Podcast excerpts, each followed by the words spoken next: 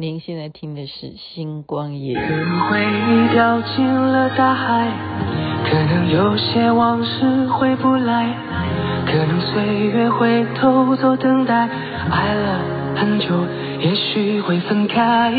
我们一同喜欢着现在，我们曾经被别人取代，我们都有类似的遗憾，所以。一起漂流在人海，回不去的阴霾，让我为你掩埋。哭了一晚的你的样子，从此都种在我的脑海。月亮下的对白，单纯的像小孩。你有好几次问我那是什么，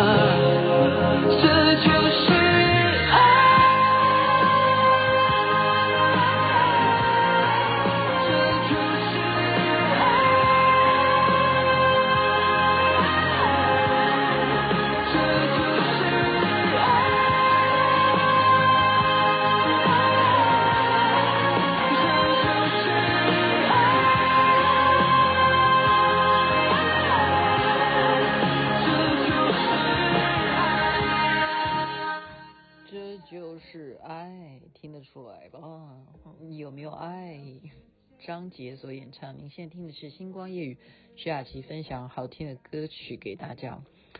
我刚刚呢录了已经两分钟了，然后我就笑死了，我 就跟小编讲，因为我是用赖在录《星光夜语》的，那我按错键了，我就按成那个要打字的那个，就等于你的语音它就会秀出字，我就按错键了。就我讲了半天，全部就是张杰的歌词，还有我的我在前面的讲话，哎，还蛮准的哎，就是他的错字越来越少哈，所以你就要知道人工智能哈，你要好好的去训练它，你要去呃让它能够辨识的精准度要到达最好到达百分之九十了哈，就像我们很多问题去问那个 ChatGPT，它都。现在基本上它都会被调整到很好的那个解答了，就是答来答去也是，就是会给你一堆字，然后就是你看完以后也会觉得说，哎，这好像有点像废话哈。对，为什么会用到这样？因为你要写作业，你就看他会怎么回答，就讲来讲去也是讲废话，所以你还是要埋头苦干，好好的好好的用功念书，好好的努力写作业哈。嗯。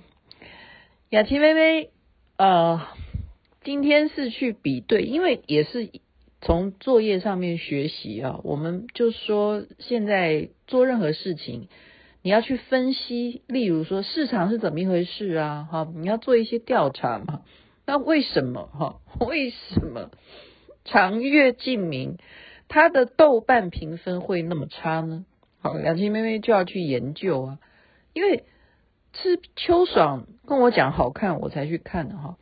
那其他的人又跟我讲不好看，那为什么我看完以后我会觉得好看？然后我竟然现在在二刷。我二刷的原因是因为刚开始看的时候，其实我是用快转的，就是其实、呃、没有很完整的在看这个连续剧哈。我就是看到主角的时候才会比较嗯正常速度哈。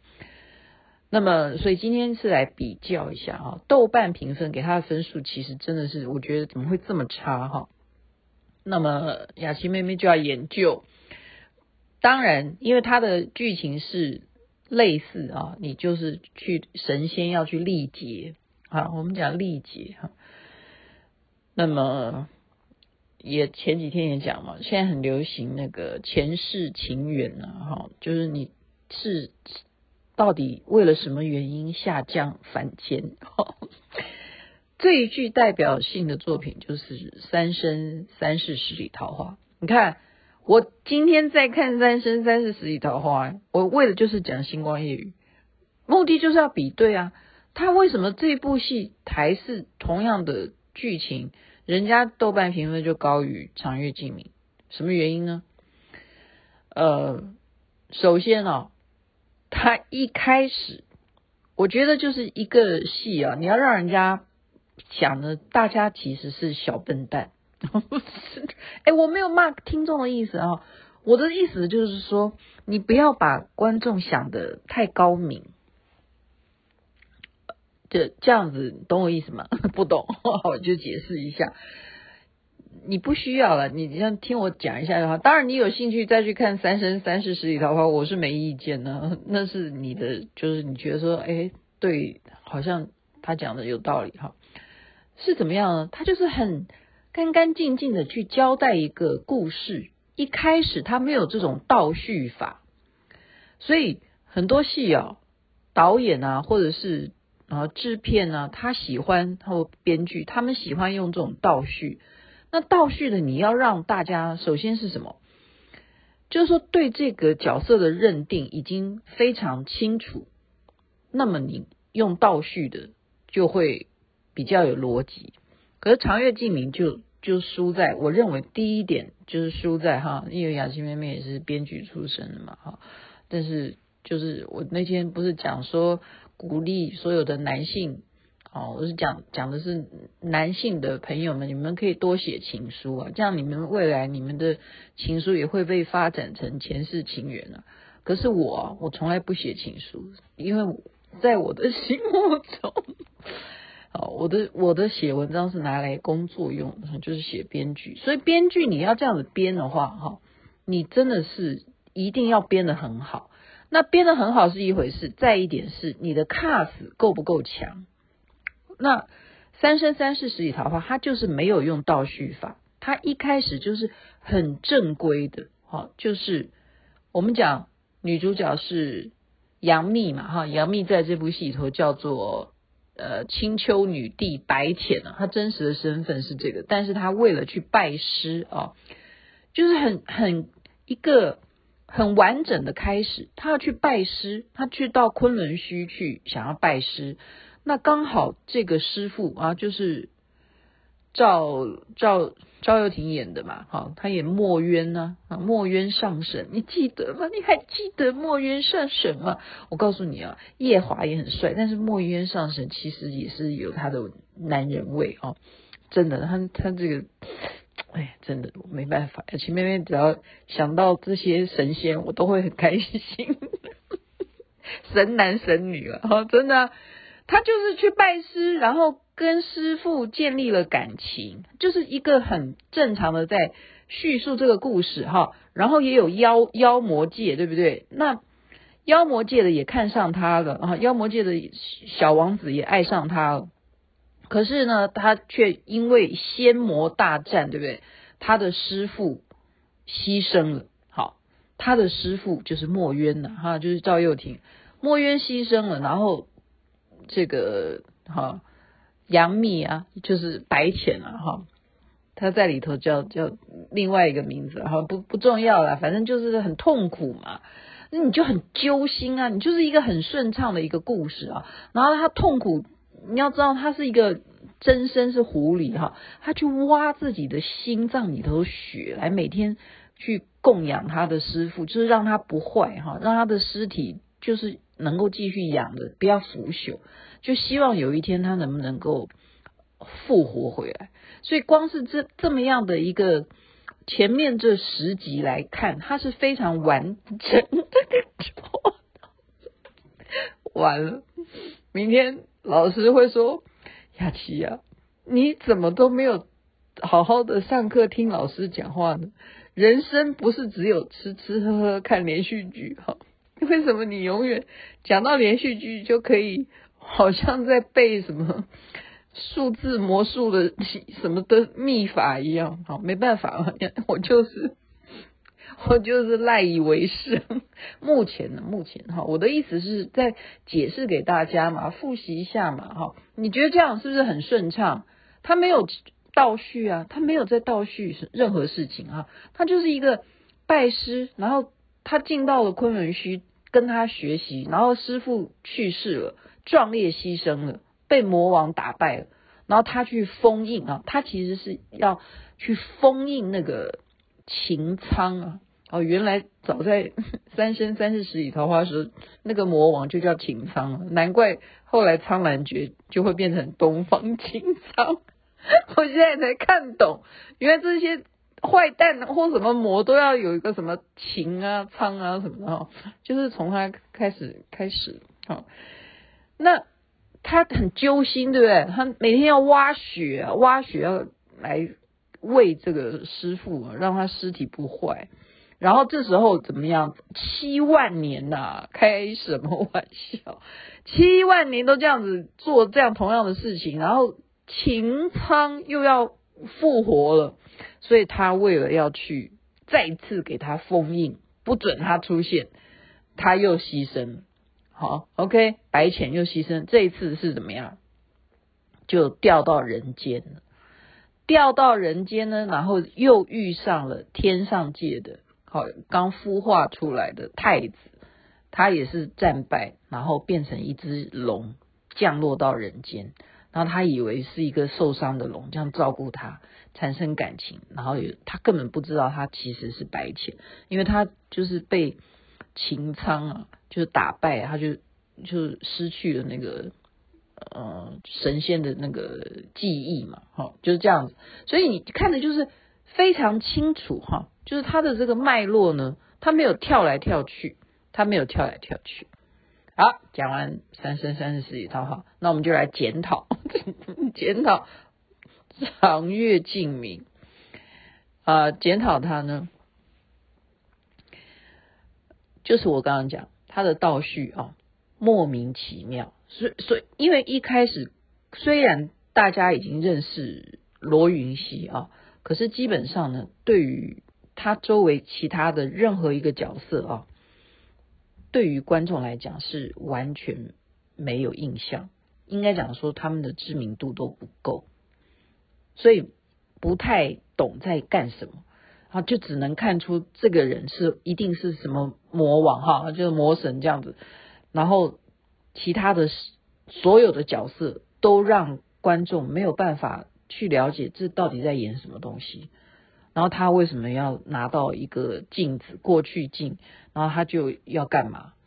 然后他要跑到过去去进到这个魔魔神，他那一世他的呃受人欺负呃要唤醒他，要让他不要未来不要变成魔神。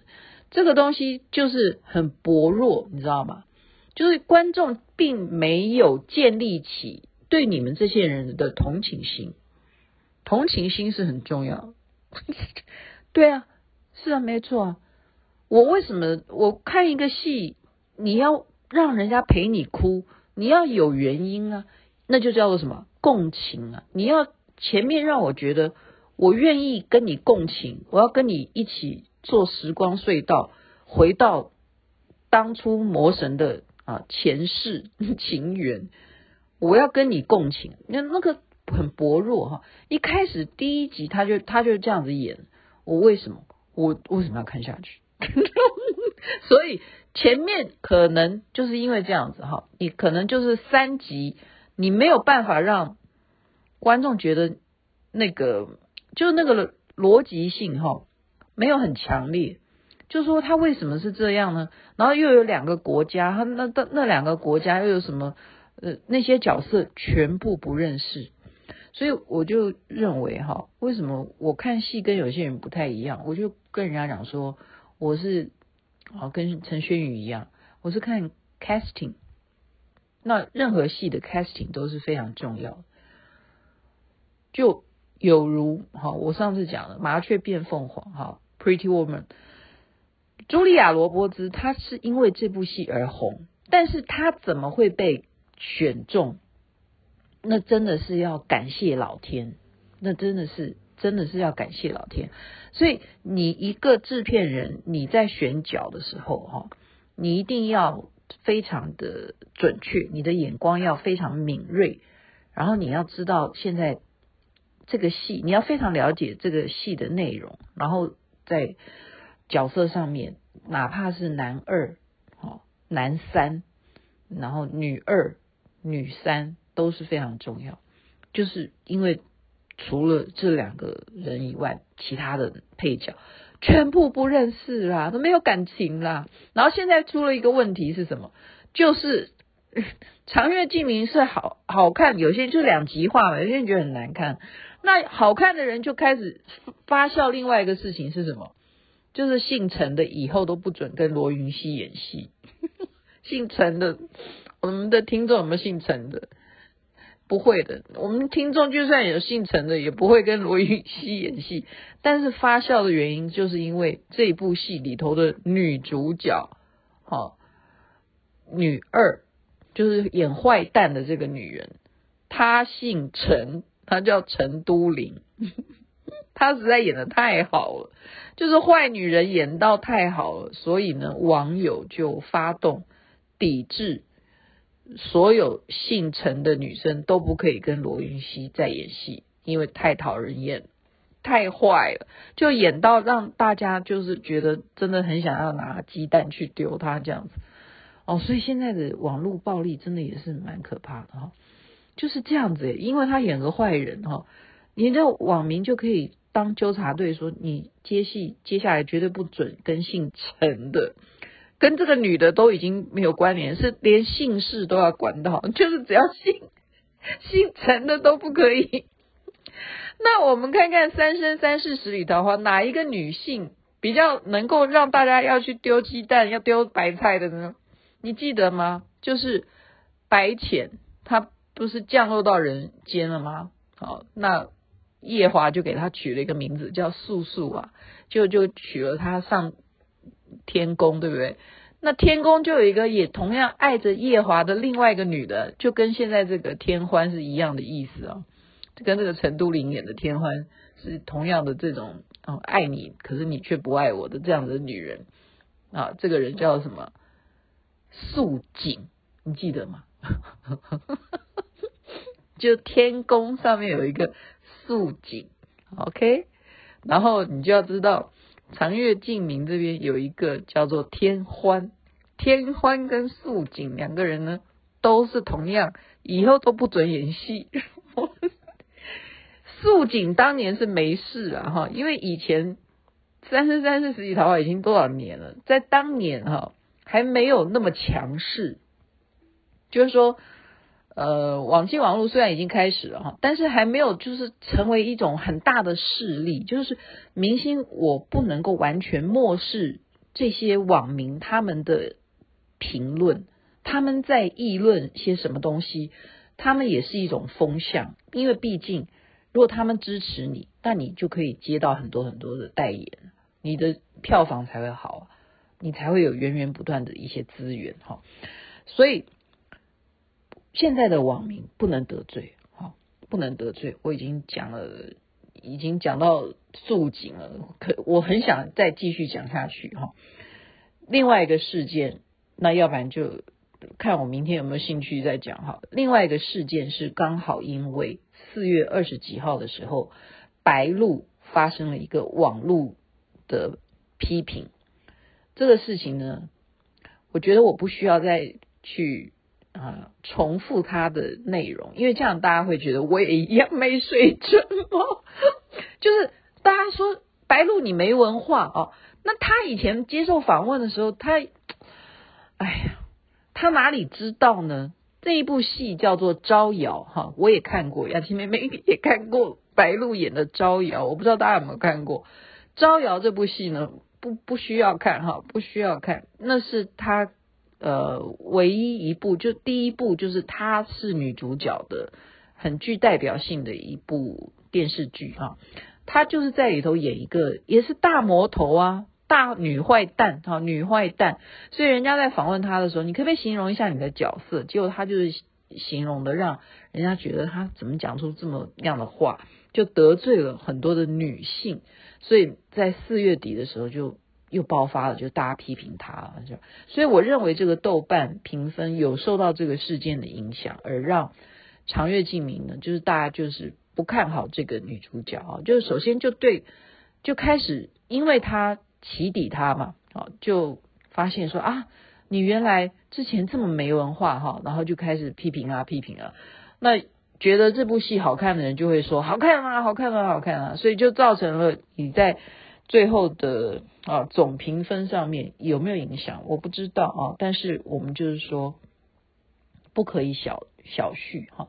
所以姓陈的以后不准跟罗云熙演戏，但姓陈的都是坏人吗？我刚刚真的上网去查了一下，我真的不骗你，杨琪妹妹是有认真在经营星光夜雨的。我上网去 Google 了一下，说，请问历史上面姓陈的坏蛋有哪些？真的真的，我真的这样去 Google，结果他告诉我 有谁？